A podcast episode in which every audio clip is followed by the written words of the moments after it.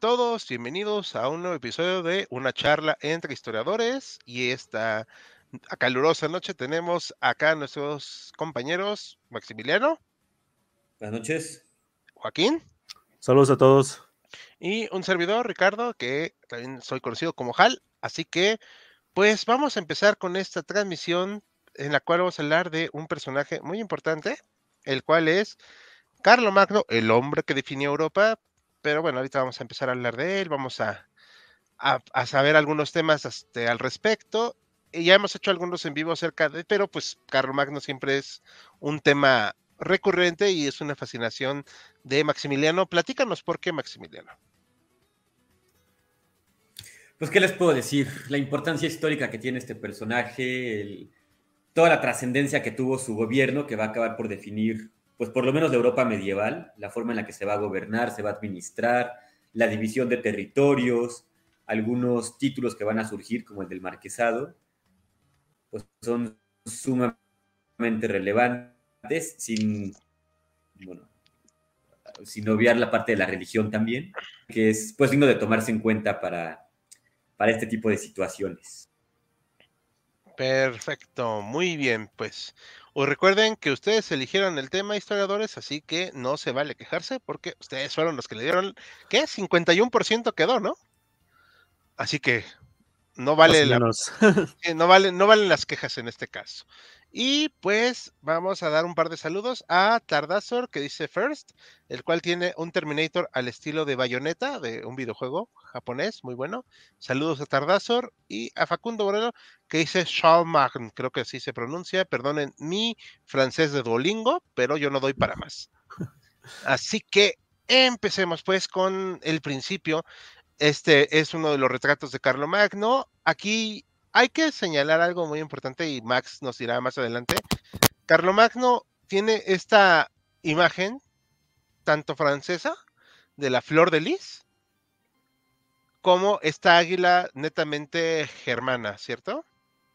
Es correcto. Va, ahorita nos platicas por qué, pero primero vamos a empezar a hablarles de dónde viene Carlomagno, el cual va a ser un personaje que surge a partir de su papá, Carlos Martel. A ver, vamos a hablar de Carlos Martel, que en francés se le diría Charles Martel, pero en latín Carolus Martellus, hasta donde tengo entendido.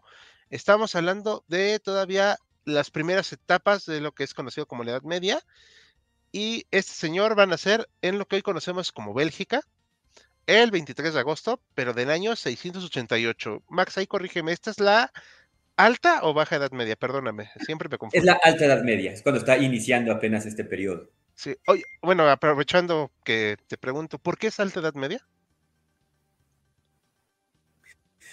Realmente no sé por qué le dicen alta o baja, pero digamos, alta es la primera.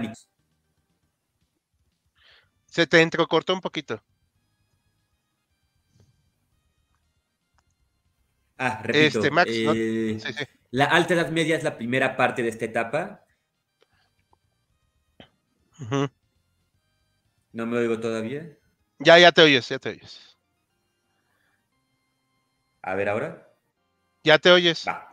Bueno, la alta edad media es la primera parte. Digo, hay más divisiones, pero a, a, grandes rasgos podemos decir que del siglo V al décimo, pues le llamamos la alta edad media y del décimo al décimo quinto sería la baja edad media. Perfecto. Una corrección que me acaban de dar mis compañeros, y esto sí es cierto, me confundí.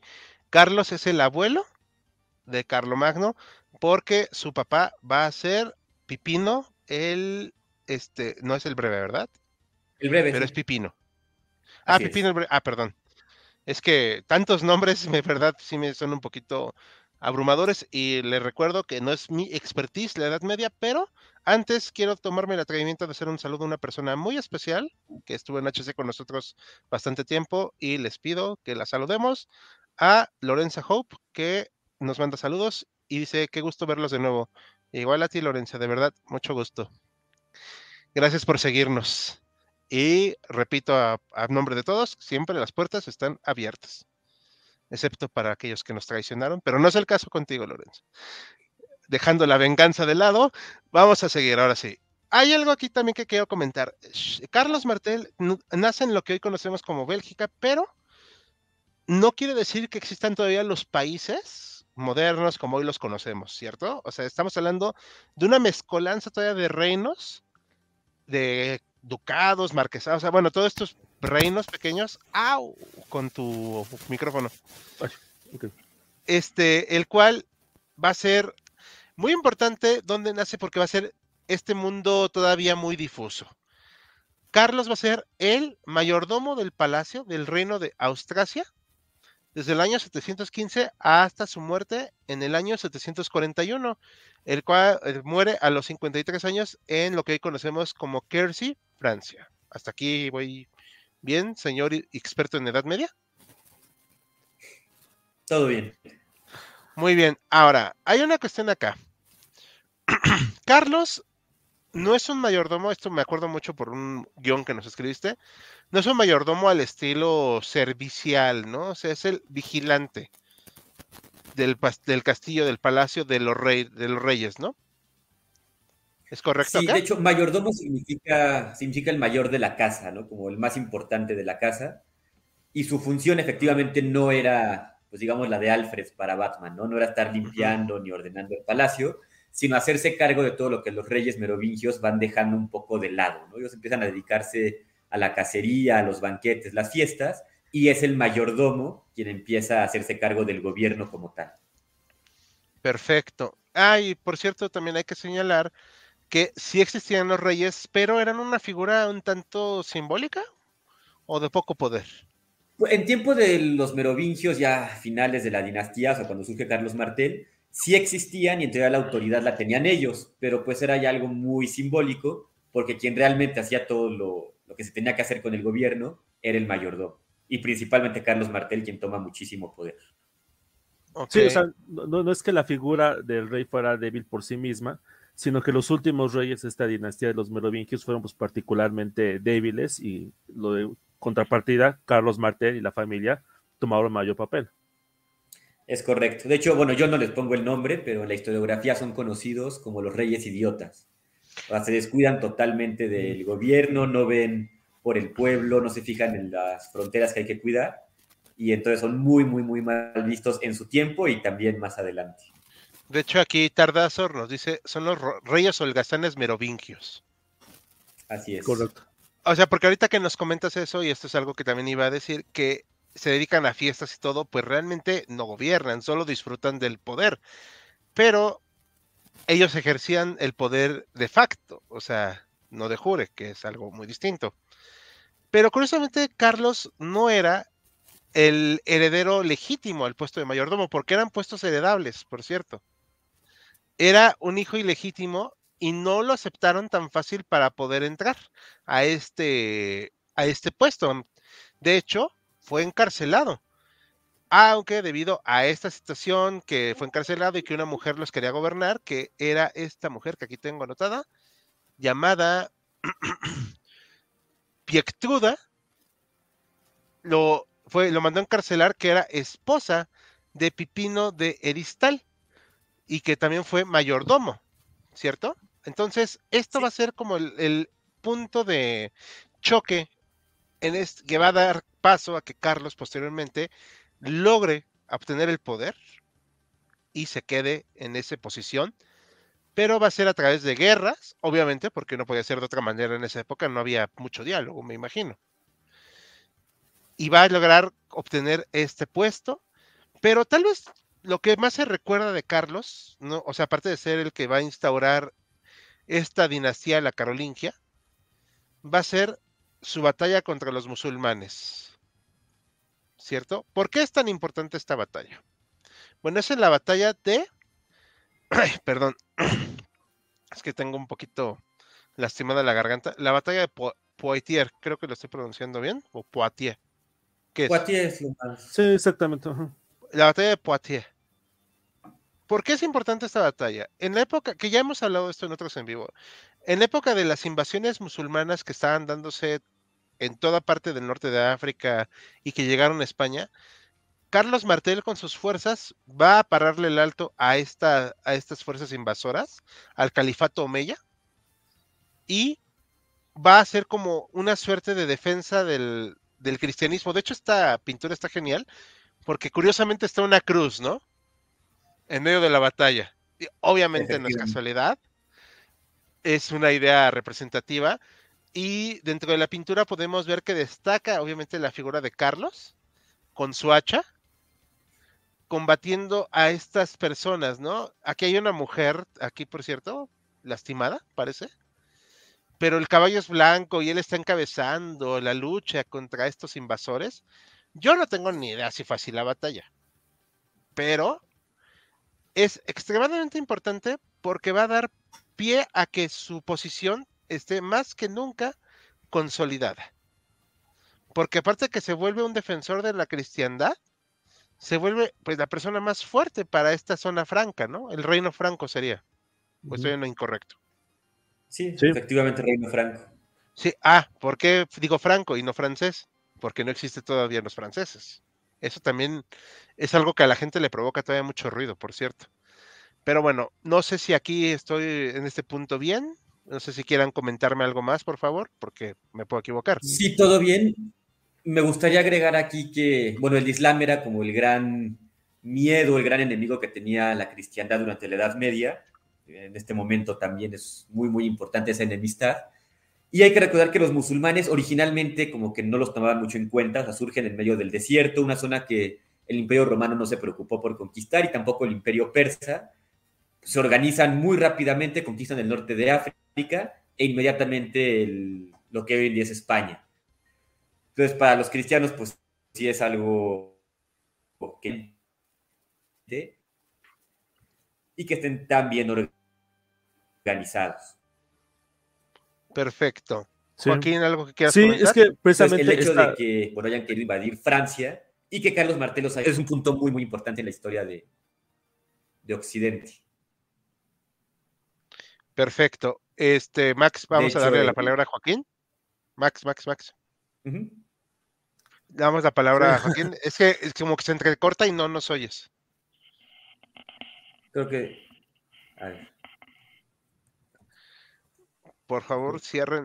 Ahora sí que el todo lo que están descargando, ilegal o legal. Vamos a dejarlo. Max. No, sí, o sea, precisamente esta batalla, la batalla este, de, Poitiers o de, de Tours, también se le conoce porque se peleó en el camino de una ciudad a la otra, e, es precisamente es como esas grandes batallas que, es casi de qué hubiera pasado si, ¿no? O sea, qué hubiera pasado si los musulmanes hubieran arrasado contra los francos en esa batalla. ¿Qué les decir las implicaciones que hubiera tenido para Europa Occidental? Otra vez es algo como que nos, nos preguntaríamos lo, grande que hubiera cambiado el, mundo en, esa ocasión, ¿no? Quién sabe a dónde había llegado, pero bueno, son esas preguntas fascinantes que luego nos gusta hacernos a los historiadores, ¿no? Y, otra cosita, eh, me quedo pensando en lo que, este, habían dicho anteriormente sobre la alta y baja edad media, que por qué le decimos alta y baja edad media. No estoy seguro, pero yo sospecho que viene de la época romana porque ellos utilizaban la palabra alta y baja, ellos decían este, superior e inferior, por ejemplo, para ciertas regiones del imperio. Decían la, la, este, la Germania superior y la Germania inferior. Pero la Germania superior la referían para la parte que estaba más cercana al imperio romano, o, a Roma en particular. Entonces, como que la parte superior es la primera parte, por eso yo sospecho que la, alta edad media es este, la, primera etapa de, de, la edad media y ya después la, baja edad media es la parte posterior. es una e-, es una sospecha, la verdad no estoy seguro por qué se, se, le da ese título, pero aventuro la, hipótesis. Perfecto. Eh, parece muy bien. Este ha tenido un problemita ahí de conexión, Max, pero ya está, parece ser que más estable. ¿Nos oyes bien, Max? Perfectamente. Bien. Ok. Em, acá también hay que comentar algo muy importante para esta situación en que estaban peleándose por el poder, también Carlos Martel se vio forzado a pacificar el reino y estuvo quitando y poniendo reyes. Era algo tal vez un poco, mm, no quiero decir este innecesario, pero sí ya como que era muestra de que quienes detentaban el poder no eran los reyes, o sea, porque quitó a esto, a, quitó a Chilperico II poniendo a Clotario IV, digo, también los nombres, ¿no? O sea, espantosos. Y luego también, este, cuando muere Clotario IV, restaura a Chilperico II y cuando se va a morir, va a buscar a un monasterio al hijo de Dagoberto III, Teodorico IV, el cual pues mantenía una, una relación afectuosa. O sea, era una cuestión de quitar y poner que ya te dices, bueno, pues para qué los quitaba y ponía y mejor no se quedaba él, ¿no? ¿Por qué no se quedaba él? Eso es algo que no, me, no terminé de captar del todo muy bien.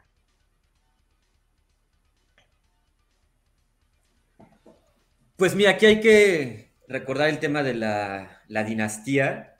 Los merovingios tienen su nombre por Meroveo, que es un rey, llamar ese mi legendario de la Edad Media, bueno, tiempo de los romanos.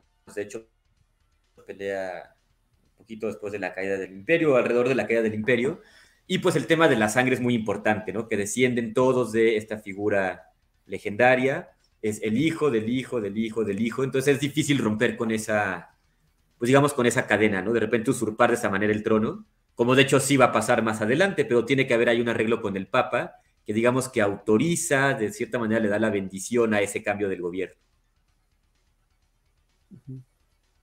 Sí, sí, o sea, yo sospecho que sería por, esa razón, no sé por qué, o sea, está bien que ya seas como que el gobernante bajo la, la, la mesa, o no tan bajo la mesa, pero una cosa es que ya manejes todos los hilos del poder y otra cosa es que le pongas ya de manera violenta al, último, este, al último rey.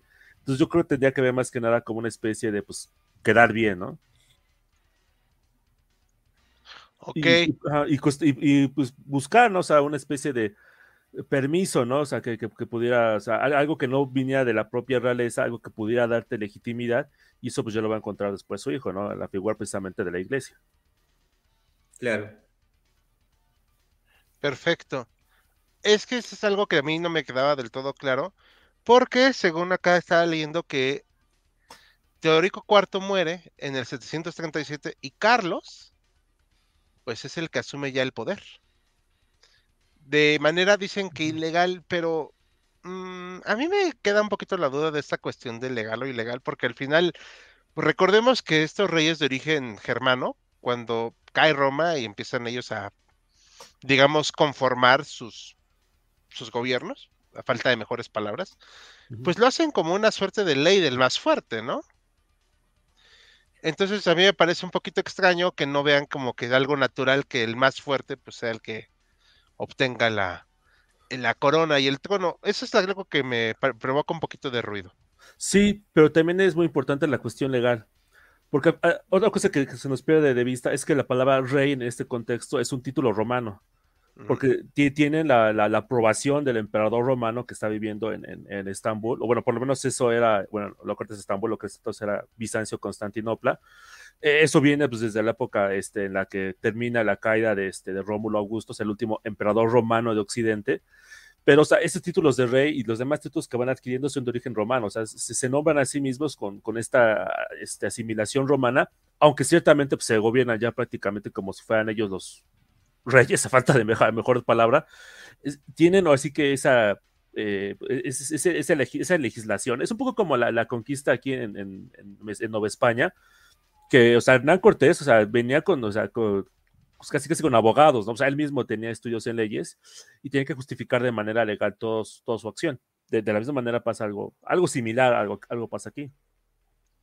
O sea que ahí se aplicaron la ley es la ley. Pues, algo. que dice y también el tema religioso, o sea, el rey, digamos, no autoridad civil más encima de él, pero sí está la autoridad religiosa que sería el Papa, y el Papa tiene que autorizar esa, ese cambio dinástico. Sí, claro, porque aún es, la, o sea, al final de cuentas son los que le dan legitimidad, ¿no? Exactamente, el Papa tendría que reconocerlo como el rey de los, en este caso de los francos, para que ya fuera, digamos, oficial. Sí, porque, por ejemplo, o sea, tengo entendido que a pesar de que no caía muy bien Carlos, o sea, la verdad es que decidieron dejar pasar esta situación porque no se querían enemistar con él, porque pues tampoco, tampoco eran no quiero usar una palabra altisonante, pero pues no eran ingenuos para no entender que pues, quien tenía el poder era Carlos Martel. O sea que más allá de lo que quisieran o no quisieran, ya las cosas estaban hechas. Claro. Entonces, a pesar de que era el salvador de la cristiandad y todo, y no lo vean como en los ojos, dijeron, bueno, ya, o sea, no lo hagas de todos, ¿no?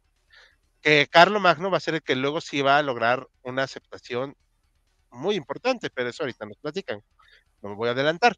Eh, por ahorita, pues yo quisiera decirles que estas partes mi, mi aporte. Como les he comentado, yo no soy experto en el tema, pero busqué asesorarme de la mejor manera posible. Max nos pasó algunos textos, porque, pues bueno, ya saben, él es de un mega nerd de este tema. Eh, entonces, no sé si quieren agregar algo más y damos un último saludo antes de seguir. Sí, vamos. Adelante. A, Abel Tanur la saludamos también, a quien nos saluda. Hola, equipo HC. No te, no te recuerdo a ti muy bien, pero saludos a ti, Abel Tanur. Ahora sí que vamos a dar paso a Max para que nos platique del el gobierno de Carlos Magno. Vamos a hablar de este tema. A darle el micrófono, dale. Sale pues. Pues bueno, para empezar me gustaría hablar sobre la, el cambio de poder de Carlos Martel a Pipino y de Pipino a Magno. Carlos Martel, bueno, él como tal no es el rey oficial, como ya dijimos anteriormente, él no lo nombra el Papa, no ostenta el cargo de rey de manera legítima, pero quien sí lo va a hacer va a ser su hijo Pipino, Pipino el Breve. El Breve es un título que se le da por su baja estatura, ¿eh? no por otra cosa. Bueno, entonces Pipino, eh, primero que nada, el, bueno, el Papa sufre ataques constantes o amenazas por parte de los lombardos. Es un pueblo germano que en teoría ya eran católicos, pero seguían amenazando con atacar Roma. Entonces, el Papa, eh, durante ese entonces, la tierra en la que él vivía, lo que lo que le correspondía a él, pertenecía a Bizancio, al imperio bizantino. Pero la relación era muy, muy mala con ellos. Entonces él le manda cartas al emperador diciendo que por favor le ayude con los lombardos y el emperador pues se hace de la vista gorda. Y entonces es cuando el Papa voltea a ver ya no a los bizantinos, sino a los francos. Él dice, bueno, son guerreros muy poderosos, son la potencia militar de la época en Occidente y además son católicos. Entonces le corresponde a ellos defenderme y sacar a los lombardos de este territorio. Carlos Martel sigue vivo en ese momento y manda a su hijo, que es Pipino, a arrasar con los lombardos. Entonces ahí la relación con el Papa va a ser bastante buena y se va a estrechar mucho. Posteriormente se muere Carlos Martel, Pipino hereda el puesto de, mayordomo del palacio y él sí va a dar un golpe de estado, encierra al rey de los merovingios en un monasterio, que es una práctica muy habitual en esa época, y él se queda ya como rey de los francos. Cuando Pipino se muere, sigue la tradición de los francos, que es dividir el reino en partes iguales con sus hijos.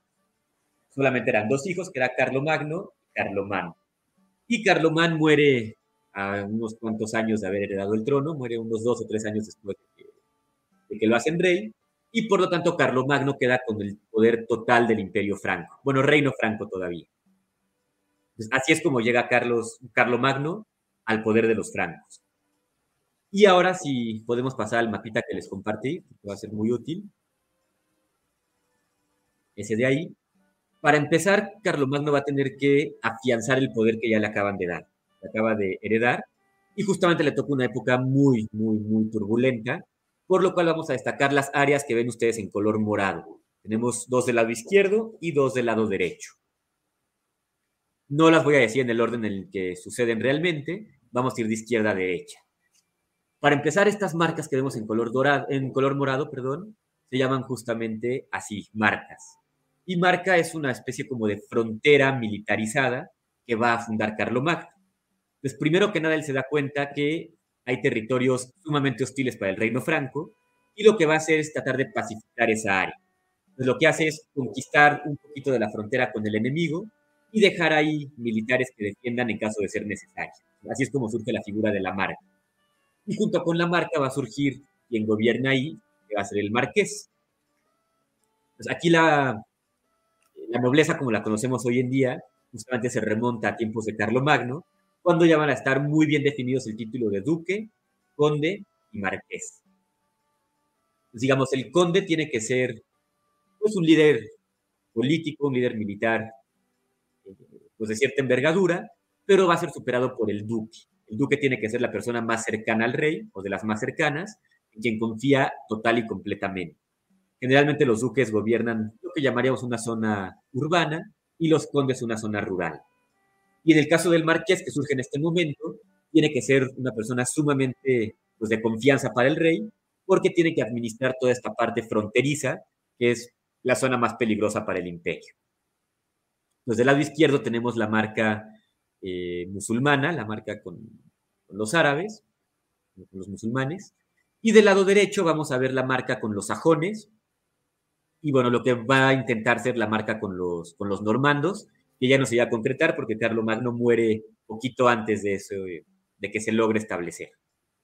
¿Hasta aquí vamos bien? ¿Hay alguna duda? Eh, yo, yo tengo una. Dime. Bueno, más que eh, más que duda es un comentario. No, no es cierto. Este, el, eh, no, es una duda. Oye, pero, o sea, sí tenían una lógica los títulos. Entonces, cuando ya luego se les dieron los títulos de, mm, voy a decir una barra basada, Conde de Revillagigedo, creo que era un, el Marqués de Oaxaca, ¿no? O Marqués del Valle. O sea, ya no eran unos títulos con un, o sea, con una intención, solamente eran títulos por dar títulos. Bueno, si te fijas, sí conservan cierta intencionalidad medieval, por llamarla de esa manera. Por ejemplo, el Marqués del Valle de México, pues justamente la Nueva España es una marca para la corona hispánica es una frontera, bueno, un territorio fronterizo, donde sí hay constantes invasiones de, pues, de parte de los nativos. ¿no?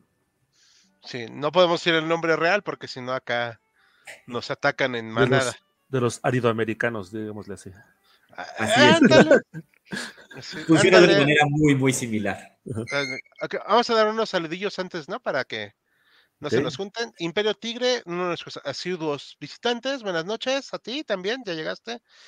Dice Abel Tanur que no suele comentar, pero adoro cada vivo que sale. Son muy buenos. Muchas gracias. Nos motiva a seguir adelante. Este, y también de, de, todo para el abogado. También nos saluda. ¿Todo bien? Ah, pues, muchas gracias. Y Daniela pone una coronita, espadas y un escudito. O sea, pues muy medieval el asunto. Como debe ya me dieron, Ya me dieron ganas de jugar Age of Empires, pero bueno. Este, bueno, pero a ver, siga, siga, señor. Muy bien, entonces les decía, Carlomagno primero que nada tiene que afianzar el poder que ya le dieron porque la estabilidad, pues está, la, inestabilidad está a la orden del día. Eh, bueno, para fortuna, le llamaré de Carlomagno, se muere su hermano, entonces ya no tiene que pelear con nadie por el trono y hereda el poder absoluto. Crea las cuatro marcas que vemos aquí justamente para defenderse de las incursiones enemigas y entonces ya poder expandir su territorio y pues va, va a generar lo que hoy en día conocemos como el sistema feudal. Eso lo va a tocar Joaquín más adelante, pero voy a adelantar ahorita de manera breve que es un sistema que le va a venir como anillo al dedo a Carlomagno, porque le permite hacer uso de la tierra, usufructar la tierra y al mismo tiempo defender a sus, pues, a sus súbditos de las constantes invasiones que había por parte de los musulmanes, los sajones, los normandos y muchos otros pueblos. Ahora, por otro lado, a Carlomagno le toca un momento crucial en la historia de Europa, que es cuando los musulmanes ya han conquistado todo el norte de África, casi la totalidad de la península eh, ibérica, y están incursión, bueno, queriendo avanzar todavía más allá. ¿Por qué es tan importante esta parte? Porque los romanos habían pues fundado toda su sociedad a partir del mar Mediterráneo. era la vía de comercio, era como lo que conectaba el imperio, lo podían usufructar como ellos quisieran, le llamaban el Mare Nostrum. Sin embargo, con Carlomagno el, el Mediterráneo ya no pertenece a los cristianos ni a los occidentales, sino que es dominado por los musulmanes. Y entonces a Carlomagno le toca pues justamente una economía que ya no va a depender del mar Mediterráneo, sino que se va a convertir en una economía total y completamente continental, es decir, basada en la agricultura y muy, pero muy menor medida en el comercio. Entonces es una época pues, económica total y completamente nueva para, para la Europa occidental, y Carlomagno, bueno, no es que sea consciente como tal de todo esto, pero sí va a tener su moneda. Él intenta darle estabilidad a la economía del reino franco y va a tener su denario. De hecho, se conservan todavía hoy en día algunas de ellas y justamente nos muestran el, rostro de Carlomagno. Tenemos una imagen por ahí, no sé si la podamos compartir. No, la que está antes del mapa. Esa de ahí. Obviamente las monedas no están tan detalladas, no, no aparece un, un Carlomagno con rasgos tan definidos como vemos aquí. Este es muy posterior, esta la hace Gustave Doré, pero justamente nos muestra a, a Carlomagno con los símbolos que los mencionaba Ricardo hace unos minutos, que está el águila germana del lado izquierdo y la flor de lis francesa del lado derecho. Oye, perdón, antes de que siga, yo tengo una duda, pero así que ahorita me acaba de surgir. ¿Qué lengua hablaba Carlomagno? Si no mal recuerdo, habla una especie de prototuringio, que es una especie como de alemán muy, muy antiguo. Me quedé igual.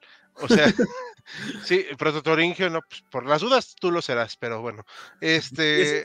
Sí, pero qué bueno que lo preguntas, porque Carlomagno, a diferencia de muchos reyes de la época, se preocupa mucho por la cultura, la propia y también la de su reino, y él va a aprender latín. De hecho, nos dice Eginardo, que es su principal biógrafo, que él podía leer obras en latín. Él leía San Agustín y lo hacía sin problema. Y también podía hablarlo sin problema mayor. Y también lo que él va a hacer, que es sumamente extraño, es aprender a leer y escribir. Eso los biógrafos nos dicen que le cuesta mucho trabajo, eso no lo logra eh, aprender en su totalidad. Y de hecho algunos mencionan que las mayúsculas y minúsculas surgen justamente para apoyar a Carlomagno, ¿no? que le sea más fácil eh, pues aprender esta disciplina y aunque tiene avances considerables, pues no lo logra como lo hubiera esperado. O sea, no sabía escribir. Medio sabía. Medio. Sí, es que la lectura y la escritura es una actividad que, sobre todo los reyes de Europa, sobre todo en la alta Edad Media, un poquito todavía en la baja Edad Media, es algo que muy pocos practican, porque eran reinos muy pobres. Eso también hay que tomarlo en cuenta. Si lo comparamos con la suntuosidad y la majestuosidad, por ejemplo, de Bizancio, de Constantinopla, pues eran unos pobretones los, este, los, reyes europeos.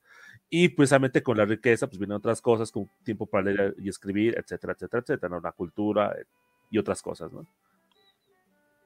Sí, ahora en el caso de Carlomagno, pues sí lo, lo ven como una persona sumamente visionaria, o sea, ve mucho más allá de lo que, lo que les dado. Entonces él aprende, bueno, intenta aprender a escribir, aprende el latín, que es un idioma, la lengua franca de Occidente, y también busca impulsar esos mismos saberes, bueno, lo que va a ser el trivium y el quadrivium, música, la gramática, la retórica, en su imperio, lo que más adelante va a ser su imperio.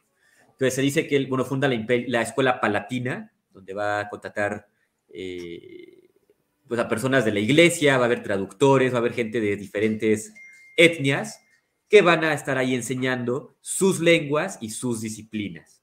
Entonces, tan grande el desarrollo que hay en tema de cultura en tiempos de Carlomagno, que le van a llamar el renacimiento carolingio. Es como el primer renacimiento que hay en Europa.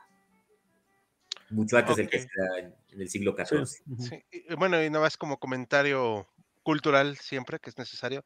Recuerden, la Edad Media no fue la edad de atraso, ni de oscuridad, ni nada de eso que están siempre difundiendo varios tipos de personas, de todo tipo, ¿eh? o sea, no, este, y pronto vamos a relanzar los shorts medievales que hizo nuestro compañero Max.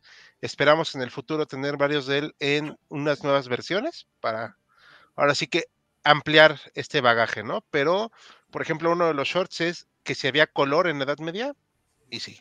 O sea, es algo que difunde en el cine, ¿no? Que no había color ni nada. Todo gris, todo pardo. Sí, pero si había, pero a mí me queda la duda, así ya por último, para no interrumpir más.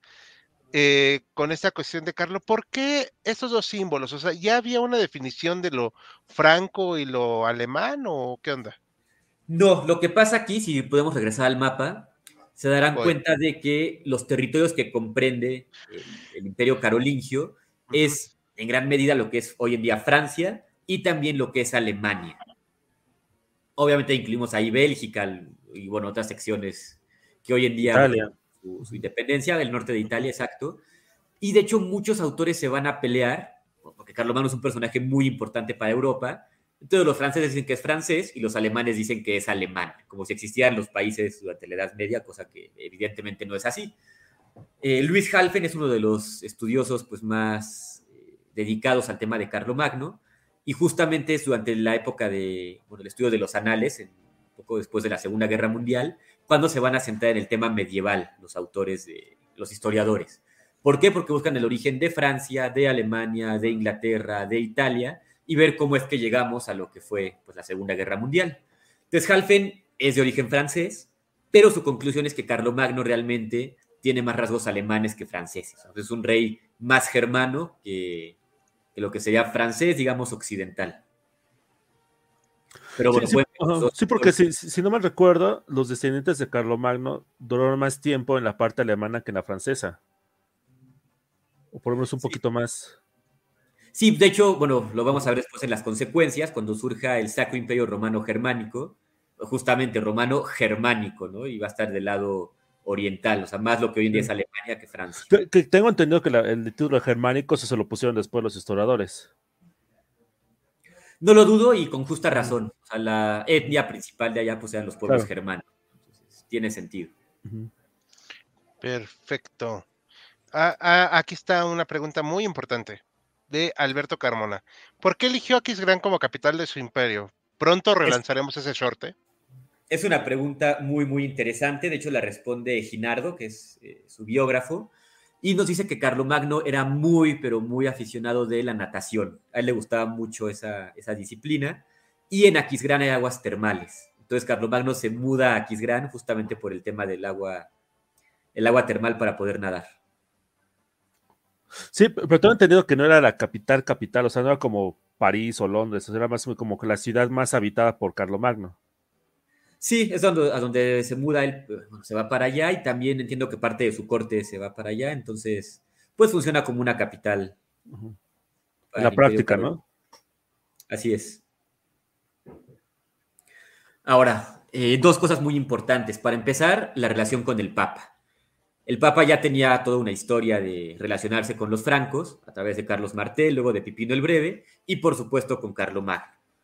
Y con Carlomagno lo que sucede es que el Papa sufre, eh, bueno, sigue sufriendo con los lombardos, Carlomagno les vuelve a poner un hasta aquí, en este caso es Dagoberto, el rey de los, de los lombardos, y Carlomagno se casa con su hija, cosa que al Papa como que no le agrada mucho. Y después de esto hay una insurrección allá en, en Roma por algunos disidentes que tiene el Papa que buscan deponerlo, bueno, lo están cuestionando.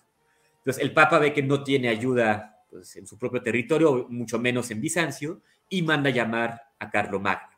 Entonces Carlomagno llega a Roma, él eh, suprime la rebelión, pero sí hace una cosa que es criticado por los religiosos de la época.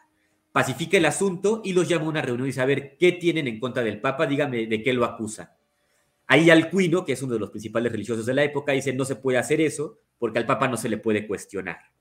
Sin embargo, bueno, Carlomagno lo hace, acaba de manera pacífica este asunto, y justamente en la Navidad del año 800, como nos cuentan, nos cuentan sus biógrafos, él se va a rezar a la, iglesia allá en San Juan de Letrán.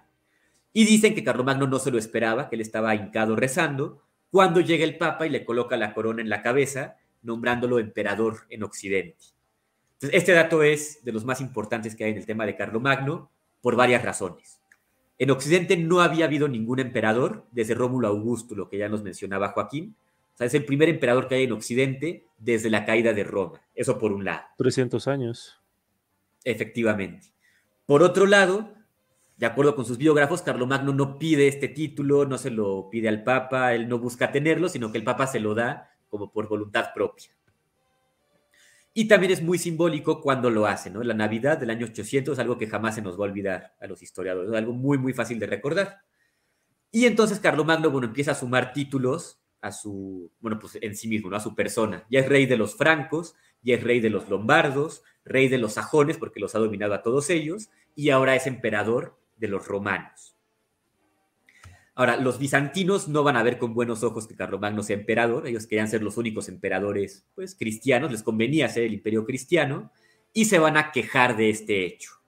Sin embargo, Carlomagno, bueno, pues sí trata con ellos, y sí logra ostentarse él como emperador auténtico y legítimo de Occidente. Y un dato muy curioso es que durante ese tiempo la emperatriz Irene, o Santa Irene, desconoce a su propio hijo como emperador, lo deja ciego, no me acuerdo si le corta la nariz, y pues que era un vacío de poder en el imperio bizantino. Entonces muchos, supongo que en la época y también en nuestros días, especularon que Carlomagno podía casarse con Santa Irene y fundar un nuevo imperio que incluiría Occidente y también Oriente. ¿E-, ¿Era santa? O sea, ¿es considerada santa? Es, santa, hoy en día es considerada santa. Sí, sí, sí, sí, es, es, algo curioso. Pero bueno, sí, la gente pensó, ¿no? Podríamos hacer un enlace matrimonial aquí, unir los dos imperios y pues casi casi que restauramos Roma, ¿no? Como era antes de la caída. Sin embargo, bueno, hay varias especulaciones de por qué esto no se da. Algunos incluso que por el mismo carácter de Santa Irene que Carlomagno no está interesado y decide no enlazarse de ninguna manera con Bizancio. No, no, pues de hecho la derrocan como dos años después, ¿no? Pues sí, no, no le va muy bien después de eso y bueno, Carlomagno tampoco se muestra interesado en, participar por allá.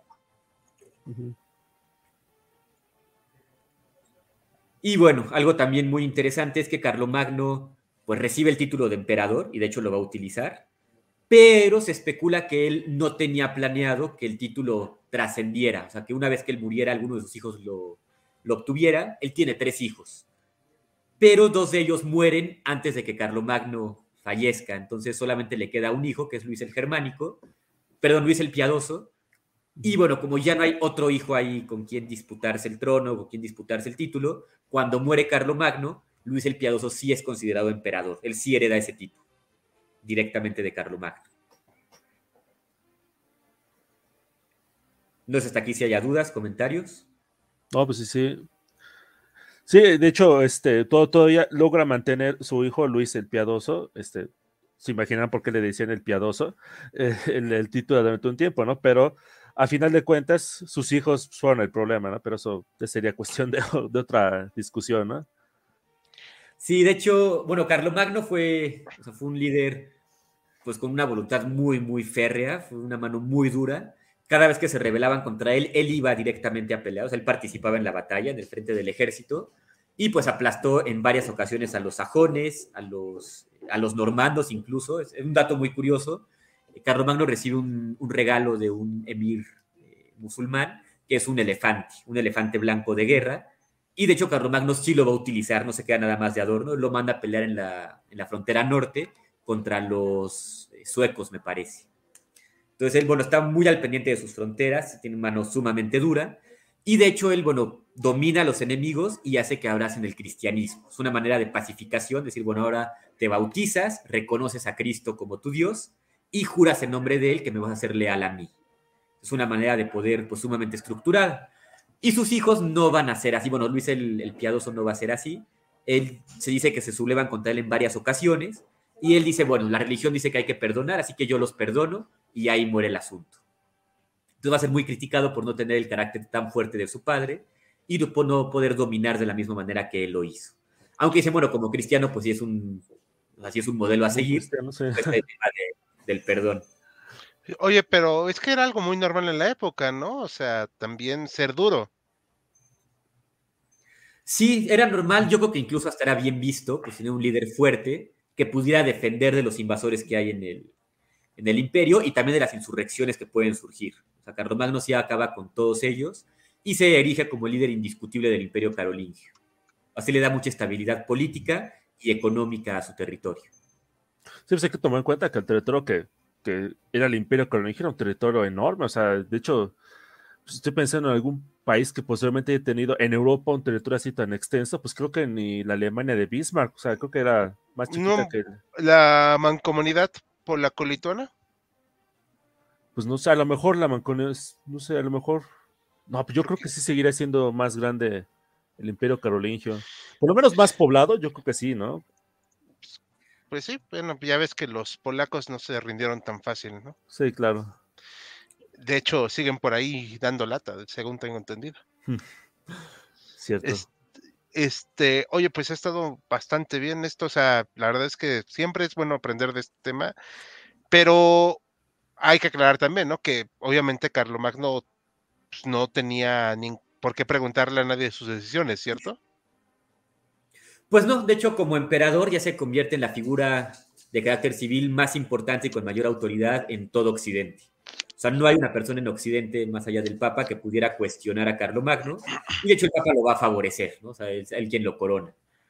Entonces, digamos que si eso se convierte en una especie de brazo armado de la cristiandad, una especie de poder civil, que va a funcionar como mancuerna con el Papa y lo van a hacer muy bien, en mucha sintonía. Ok. Perfecto. Pues algo más que quieran comentar. Ahorita no tenemos comentarios, pero algo más que quieran decir o pasamos al siguiente tema. Pues si quieren, Solamente, ah, como dato curioso, yo, bueno, he leído algunos textos sobre Carlomagno, no es que sea yo un experto, pero realmente nadie lo critica. Es muy difícil ver a alguien que no esté de acuerdo con Carlomagno, que le critique alguna parte de su gobierno. Solamente leí un autor, Charles Oman, es de origen eh, inglés, que dice, bueno, es difícil criticar a Carlomagno, si acaso podríamos decir que se le pasó un poquito la mano de violento, pero pues era normal en su época, entonces se pasa. Sí, con los sajones sobre todo, ¿no? Es como que el momento más criticado. Yo creo que sí, sí, sí podría ser. Bueno, pero pues, insisto, era la época, o sea. Sí, sí, sí, estoy de acuerdo. Bueno, pues pasamos al siguiente tema. Ok. Del feudalismo, ¿no? Sí, bueno, ahorita más o menos lo que vamos a entender es eh, esta transición un poquito que había de, los sistemas económicos antiguos a lo que ahorita es el feudalismo. Se le suele decir esclavismo, yo por, este, por facilidad tuve utilizar un poquito el nombre de esclavismo, aunque bueno, con sus particularidades que bueno, sería necesario dedicarle pues uno, dos, tres o hasta cuatro lives enteros, ¿no? A que es el, esclavismo en la antigüedad.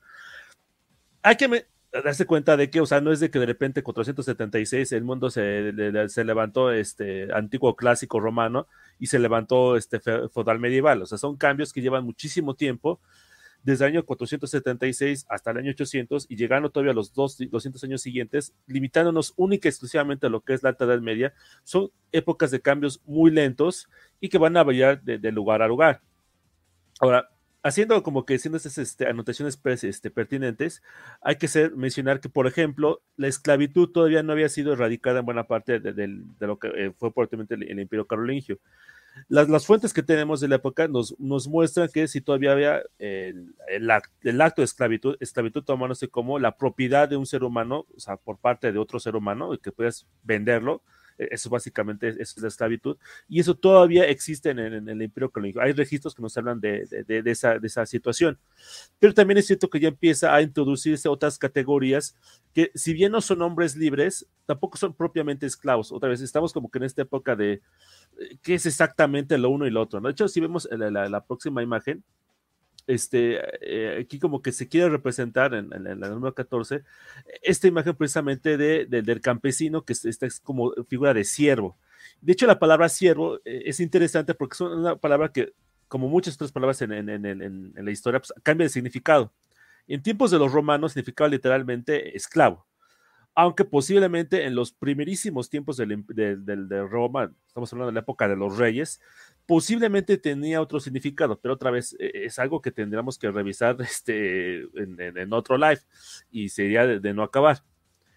Para esta época empieza a adquirir otro significado la palabra siervo y va a significar palabras más, palabras menos, este, el campesino que está adscrito a la tierra, o sea, que está como por decirlo pegado a la tierra, que no se puede separar de la tierra, pero que no puede ser vendido separado precisamente este, de, esa parcela de tierra.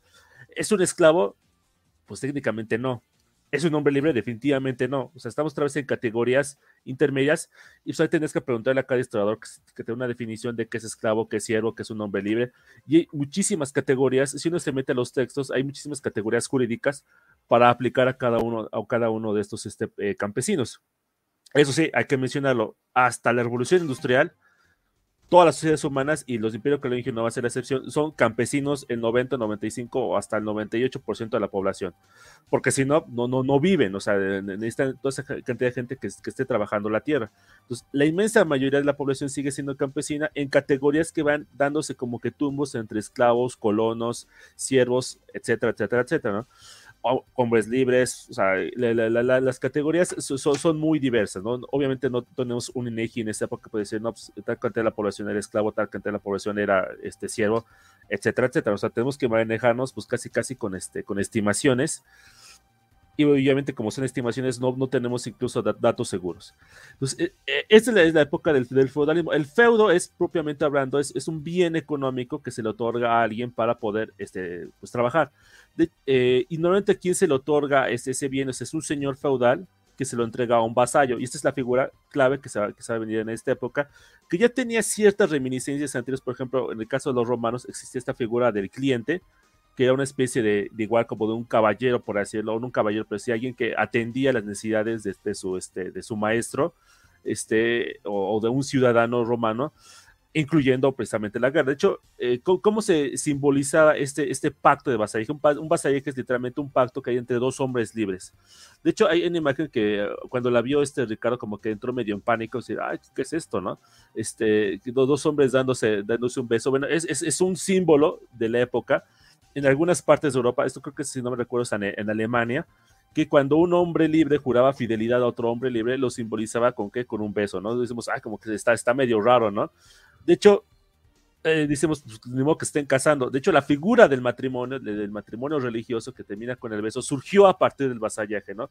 En el que este, dos, dos hombres, bueno, en este caso un hombre y una mujer, juran fidelidad el uno al otro lo simbolizan con el beso. O sea, lo tomaron precisamente prestado, prestado de esta época. Hay otros símbolos, por ejemplo, más adelante este, se muestra eh, la, la, otra imagen, la que sigue podemos ver, por ejemplo, que o sea, tienen que hincarse y tienen que jurar fidelidad ante las manos, ¿no? Otro elemento, o sea, el famosísimo imagen que vemos en muchísimas películas medievales y no tan medievales, en las cuales, por ejemplo, cuando nombran caballero a alguien, la famosa espada que le que marca sobre, sobre los hombros. Otra vez, eso va a depender muchísimo de, qué, de qué región estemos hablando. Por ejemplo, eh, si no me recuerdo, en este Alfonso el Sabio, que es rey en Castilla, lo que ahorita es España, en el código que él menciona, se menciona, por ejemplo, ese rito de besar el anillo como una forma de eh, simbolizar el, vasallaje entre un, caballero y el señor que lo está patrocinando, que le está entregando un feudo, le está entregando un bien para que pues pueda mantenerse, porque literalmente como está peleando, pues no puede dedicarse a cultivar la tierra para poder trabajar. Y es este, esta época en la que empieza a simbolizarse, eh, eh, empieza todavía, o sea, porque todavía va a tomar muchísimo tiempo, esta idea de, tres, de tres órdenes. Esa es la, la frase que menciona George Duby, otro historiador muy famoso francés, que es el de eh, el caballero, el campesino y el, este, y el. De hecho, la primera imagen que estábamos viendo eh, es la, la, la 13, si no me recuerdo esta imagen de la época, literalmente los oradores, o sea, los que oran, los velatores, los que pelean, y los laboradores, o sea, los que trabajan, otra vez palabras en latín que se suele recurrir continuamente en las referencias jurídicas y religiosas, que empieza más o menos a surgir en esta época como una forma de distinguir entre un grupo y el otro, ¿no? esto es una distinción un poquito en el mundo ideal, ¿no? Porque a veces no, no, no siempre se cumple, ¿no? Es muy famoso, bueno, no es muy famoso, pero es necesario notar que, por ejemplo, los obispos, o sea, lo, tenemos en esa imagen de los obispos como figuras que nada más se dedican ahí este, a, a dar misas y santificar, ¿no? Pero también había casos, tanto antes como después, de obispos que literalmente toman las armas para defender su ciudad o para atacar este, un territorio enemigo, porque antes que nada son la cabeza de la cristiandad en una zona particular, normalmente una ciudad, y por lo tanto, como su figura este, clave de, esa iglesia, de esa comunidad, si es necesario, pues toma las armas. Pues, hay, abundan, hay muchos testimonios que, marcan pues, de, guerreros, de, guerreros que veían sacerdotes que iban tomando, tomando las armas. O sea, no estamos hablando de, casos muy específicos como sea, por ejemplo, los caballeros templarios o hospitales, que eso ya es un poquito más posterior, sino de sacerdotes comunes y corrientes, no tan comunes ni corrientes, o de obispos típicos que toman las armas porque es considerado como una especie de deber cívico, un poquito entre comillas, para defender, defender su población. Entonces, eso es básicamente la, sociedad que empieza a, fundarse en, esta época con Carlos Magno, que obviamente es una historia que es, que es muy larga, que, que, no es este, no es como que Carlos Magno, pues, aquí empieza el feudalismo y, empieza una nueva sociedad, pero sí marca precisamente, eh, la, está la figura, sobre todo la figura del vasallaje. Este, este caballero, si vemos un poquito la figura 17, este, todavía la mayor parte de los soldados son soldados a pie, esa imagen que tenemos de, los caballeros, y como en películas este, eh, medievales o series medievales, o sea, totalmente armados, pues esa es muy posterior, pero si ya empiezan a vislumbrarse algunos ejemplos de guerreros que están a caballo. Tengo entendido, Max, cuando estaba confirmando antes de The Live, que en general la, mayor parte de los soldados siguen siendo soldados de, de infantería o, soldados a pie, ¿no? Por, por así decirlo. Entonces, este, aquí tenemos unos ejemplos, esto ya es posterior, es de época de más o menos del año 1000, 1050, de guerreros que ya están a caballo, pero como digo, empieza un poquito ya eh, a, notarse precisamente esta figura del guerrero a caballo, que va a tomar más figura ya más adelante, ¿no? Pero otra vez, es, es, los inicios de cómo se da dando esta imagen de los guerreros medievales más famosos de, épocas posteriores. No sé si, si tienen dudas hasta ahorita. Todo claro, nada más me acordé, bueno, como comentario cultural, eh, lo del beso de hombres, todo. Aparte que ya lo sabía porque tomé Edad Media. Sí. Aunque no lo crean. Sí, ¿Con tomé No, hombre, yo sí me quiero. Este, no, con Felipe Castro. Ah, ok. Este, eh, pero sí nos explicaba cómo era el proceso. Y a mí sí me llamó mucho la atención eso porque era una cuestión de ser iguales, pero ser distintos. Sí. Y es algo, obviamente, pues, que se refleja el día de hoy, ¿no? O sea, todos somos iguales, pero somos distintos, o sea, pero no en esta cuestión de vasallaje, o sea, es, pero es, fue curioso, o sea, fue curioso ver esa distinción. Y como comentario cultural, una vez una persona en la página se enojó porque pusimos el, mm, el beso de eh, Khrushchev y el este Honecker. No, no, sí es, no, es Brezhnev y Honecker. Ajá. Sí dijeron que no, que cómo poníamos eso para los niños y no sé qué. Y pues ahora sí que como comentario si se asustaron por el beso de caballeros, pues lo siento. Era algo común en la época.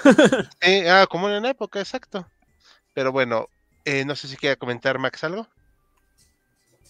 Pues no, bastante claro lo que, lo que dice Joaquín. Bueno, no sé si ya terminó o vamos. No sé si ya.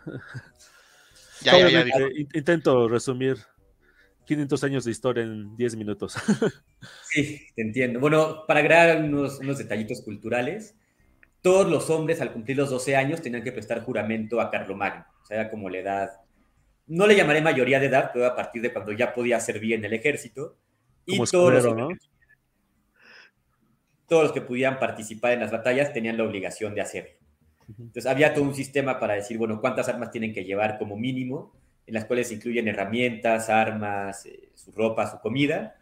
Tenían los llamaban y tenían cierto tiempo para acudir al llamado y en caso de que alguien pues, no acudiera en el tiempo establecido, podía sufrir alguna sanción ahí, algún castigo. Y algo muy interesante también es que, bueno, el vasallaje establece que el señor tiene que proteger a su vasallo. Y el vasallo, a cambio, tiene que trabajar para el señor, ya sea trabajar sus tierras o lo que se requiere, principalmente lo, que es el campo. Pero dentro del, digamos, del feudalismo que establece Carlomagno, también había formas de que el vasallo podía separarse del señor por diferentes situaciones. Y, por ejemplo, alguna de ellas si sentía que el señor le estaba faltando al respeto a él o a su esposa, entonces podía decir, ¿sabes qué? Ya no quiero ser vasallo tuyo y la ley me permite separarme de este, digamos, de este convenio. Y bueno, había otras, había por ahí otras situaciones de injusticias en las cuales el, tanto uno como otro podían eh, romper ese acuerdo y pues en teoría no tenía que pasar nada más allá. Entonces no era un régimen así, digamos, tan totalitario como suele creerse hoy en día, si había algunas cláusulas a favor de uno y también a favor del otro. Perfecto. ¿Algo más que comentar de este tema? Sí, nada más, o sea, comentar, o sea, reforzando un poquito esto, o sea, la cuestión del vasallaje, o sea, no es una cuestión pues, casi, casi eh, estricta, o sea, no es que hubiera un señor feudal y hubiera un vasallo. Había muchas ocasiones que había un señor feudal que tenía un vasallo y ese vasallo tenía a su vez otro vasallo y otro vasallo y otro vasallo. Y a veces como que estaban especie de círculos porque luego se rezaba uno con el otro. O sea, una cuestión medio, este, medio loca en, ese sentido, entender quién es el, el, el superior, por así decirlo, en ese tipo de relaciones, porque literalmente, o sea, más bien técnicamente, Carlomagno pues, era el señor feudal de todos los demás, este, los señores feudales que vivían en el Imperio Colegio, y todos ellos eran sus vasallos. Como dijo Max, tenían que prestarle juramento pues desde muy temprana aunque pelearan como escuderos o sirvieran como escuderos, pues desde los 12 años, pues ya tenían, o sea, literalmente eran unos niños, este, los, niños eran, eran los niños que tenían que ya prestarse para, para esas situaciones. De hecho, esto que mencionas es, es muy interesante el tema de la edad, porque, bueno, creo yo que por los cuentos, por las leyendas, por las películas y series, nos imaginamos a los guerreros y a los reyes medievales como personajes de edad avanzada, con barba larga, que llevan mucho tiempo en el puesto, pero pues realmente no es así. Como decíamos ahorita, a los 12 años ya participaban en las batallas y Carlomagno se vuelve rey a los 26 años. Hoy en día diríamos que es casi casi un niño. Un bebé. Sí, pues de hecho, yo todavía puedes eh, obtener menú infantil en algunos lados. Exacto. Bueno, eh, nada, es un comentario que dice, mientras no sea beso de lengua, pues yo creo que se le antojó al compañero, aquí no juzgamos. No, es, que sí, no, es que sí, hay que hacer una aclaración. Eh, o sea, lo dice un poquito como de broma el, compañero, pero sí, es que en la época de los romanos había distintos tipos de beso. O sea, había estas palabras para, para beso. Y la palabra que utilizaban para el beso del, del, del vasallaje es el osculum directamente como decimos el piquito, ¿no? Por así decirlo, o sea, no, no, no, no, no es nada más, o sea, es piquito y ya. Ok. Pues bueno, bueno pero igual, el compañero se le antojó y pues insisto, aquí no juzgamos. Aquí ah, somos abiertos a todas las personas que se quieran dar besos. total. Pero, este, qué raro eso del osculum. Pero, en fin, eh, pero vamos a pasar al punto final de nuestro live de hoy, que pues nos va a comentar Max y lo complementamos un poquitín rápidamente. ¿Cuáles van a ser los grandes aportes de Carlitos Magno? A ver, o sea, aparte de ser defensor de la cristiandad y emperador y todo, a ver, ¿qué hizo? ¿O cuáles son sus aportes? Mira, por un lado, mencionar esta parte del feudalismo que es muy, muy importante porque es el sistema, llamaremos político-económico que define Europa durante prácticamente toda la Edad Media, incluso más allá. Este sistema de hay vasallos que tienen que trabajar la tierra y hay señores que tienen que proteger a estos vasallos Tal vez ya fue obsoleto en los últimos años, pero en tiempos de Carlomagno era un sistema idóneo justamente para proteger su imperio, proteger a sus súbditos y al mismo tiempo sacar provecho de las tierras. Entonces eso es una cosa importantísima que, que, nos va a proporcionar Carlomagno y por lo cual va a ser sumamente reconocido. Por otro lado, vamos a ver que hay autores como José Luis Romero que nos dicen que la sociedad feudal, la sociedad medieval, tenía tres elementos, digamos, culturales muy bien definidos que van a estar en constante conflicto, pero que van a definir esta sociedad. Uno es el, el, eh, sector cristiano, que justamente son el sistema de creencias, el sistema de rituales, ceremonias y demás que definen esa, esa parte religiosa. Por otro lado está el factor germano, que son invasores germanos quienes derrotan a Roma y quienes se van a apropiar de esos territorios. Entonces, no todos los germanos son cristianos, y ahí va a haber un choque muy, muy fuerte. Y bueno, Carlomagno lo que va a hacer es... Eh, ah, bueno, perdón, me falta el, tercer elemento que es el romano, es decir, todas las tradiciones romanas, el sistema de derecho, el territorio que se gobernaba, todo eso tiene que ver con Roma. Y bueno, puede pelearse con lo cristiano y también con lo germano, o puede hacer una especie de simbiosis, como justamente va a pasar en tiempos de Carlomagno. De hecho, Carlomagno representa los tres, los tres elementos, lo romano, lo cristiano y lo germano, y creo yo que bastante bien conjugados. Yo diría que es un periodo en el que le dan armonía a los tres elementos. A Carlomagno va a estar eh, funcionando con mucha sintonía con el Papa. Él es de origen germano y va justamente a gobernar a los germanos, y además va a implementar varios temas latinos, varios temas romanos, la lectura de los clásicos, en su territorio. Y bueno, él se convierte en un personaje tan, tan importante, tan característico de esta época, que lo van a retomar, por ejemplo, en tiempos de las cruzadas. Urbano II, que es el papa que convoca la primera cruzada, hace un discurso, no lo voy a leer ahorita, es más o menos extenso, muy largo, pero no lo voy a leer, que nos dice, bueno, hay que llamar a toda la cristiandad a pelear por Jerusalén, que los musulmanes han capturado y demás, y justamente se refiere a los, a los hombres occidentales como hijos de Carlomagno. O sea, ya en tiempos medievales sigue siendo un referente para, la cultura occidental. Y se dice, bueno, no sé si sea leyenda o esté corroborado, pero dicen que Napoleón, una vez que se convierte en esta figura monárquica de Francia, dice que él no es el continuador de Luis XVI, sino del mismo Carlomagno.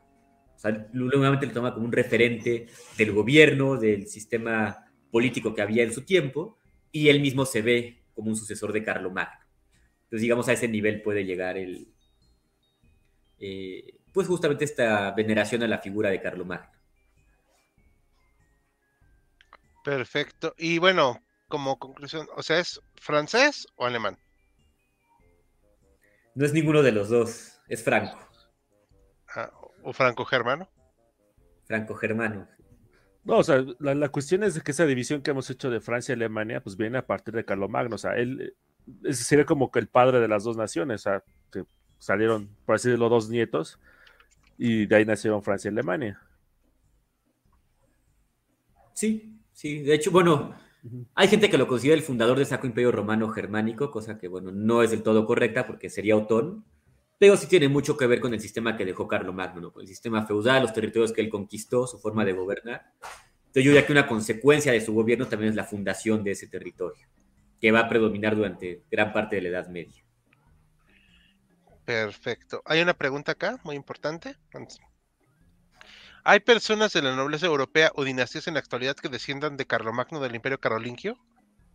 Mm, Pues he escuchado que algunas casas eh, monárquicas dicen descender de Carlomagno, pero dudo que sea algo que se pueda rastrear de manera fidedigna. Sí, porque en Francia se acabó en el 900, ¿no? O sea, casi en mil. Y en Alemania, ¿cómo se llama esta casa? Los, los Hohenzollern o los Hohenstaufen. Hohenzollern son los que fueron los emperadores, ¿no? Ajá. Pero no es como igual Hohen, o algo así. Pero no, no estoy seguro si reclaman descender directamente de Carlomagno. Ahí sí, ahí sí me falla el dato. Pues por ahí hay algunos que dicen que sí, por ejemplo de los Habsburgo, dicen descender de, de Carlomagno. Bueno, hay gente que dice que descienden de él. Y en teoría la dinastía actual de los Windsor, los, los, este, sí, los Windsor, se supone que descienden de este personaje vikingo, ¿no? Que es Rolo, que a su vez tiene una relación con descendientes de Carlomagno, entonces podría ir. Perfecto. Eh, nada, es un comentario que nos están haciendo una pregunta a nivel general y esta sí la voy a poner rápido. Bolio Rodríguez, el comentario que hicieron sobre el ojo del beso, la bla, me surge la duda. ¿Su página es dirigida a un cierto público o es en general? Pues. En general. En general. Sí procuramos mantener el lenguaje muy simple. Sí. Porque si quisiéramos vernos densos, pues nadie nos vería. Entonces, y eso ya lo comprobamos, ¿verdad, chicos? Sí, así es. sí, entonces, eh, sí, hablando muy en serio, sí, no, pues para todos. Y, pues, no sé si quieran cerrar algo más para ya darle finalizado a nuestro en vivo de hoy. Puedes solo comentar esta imagen que tienes aquí, muy interesante, porque nos muestra a Carlomagno bueno, con la corona porque es un rey.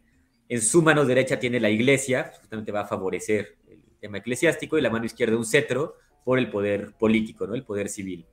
Y como mencionabas, la parte del águila y la flor de lis, por lo que es Francia y por lo que es Alemania, que ambos van a retomar a Carlomagno como una especie de figura, digamos, de fundadora.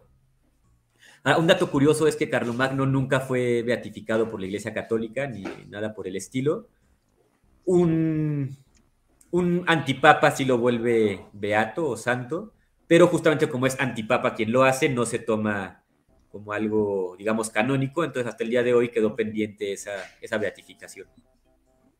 Perfecto. Sí, bueno, yo nada más dos cositas, ¿no? Como que darlo centro como para las secuelas que sería precisamente lo que pasó con los nietos de Carlo Magno, que literalmente todavía estaba vivo el papá y estaban peleando este, la, herencia, no sé a quién me recuerda, y precisamente de la pelea de esa herencia, pues nació lo que pues, posteriormente va a ser Francia y Alemania, ¿no? Y otra posible secuela que podríamos indicar en, algún otro momento, pues esta cuestión entre quién es el, líder de la cristiandad, si es Carlo Magno, el emperador aprobado por el Papa, o el mismo Papa que debería convertirse en, este, en el líder de la cristiandad, pero eso sería una, una pelea que se va a llevar pues buena parte del siglo XI, incluso el siglo XII y, pues, incluso más, adelante, ¿no? Entonces ese sería como que para secuela, ¿no? Sí, muy relacionado con lo que decías del feudalismo, ¿no? O sea, el Papa dice eso es la máxima autoridad espiritual y el emperador dice, sí, pero vives en mi territorio y eres vasallo de Alemania, ¿no? El Sacro Imperio. Sí, exactamente. Conflicto muy fuerte. Muy bien, pues chicos, pues damos por finalizado nuestro vivo charla entre historiadores, que recordemos, y como comentario siempre que hago que puedo, ese nombre se lo puso Maximiliano, al cual siempre le recordamos eso y que estamos muy agradecidos porque me parece un bonito nombre, la verdad, porque al final es una charla entre todos nosotros que somos historiadores.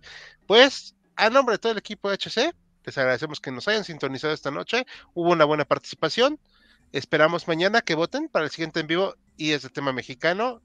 ¿Y que creen? Que no es ningún tema contemporáneo. Así que, pues, elijan, compartan, denle me gusta, esperen nuevo video en nuestro segundo canal y nuevo short. Así que, hasta la próxima. Muy buenas noches. Buenas noches, hasta luego. Nos vemos.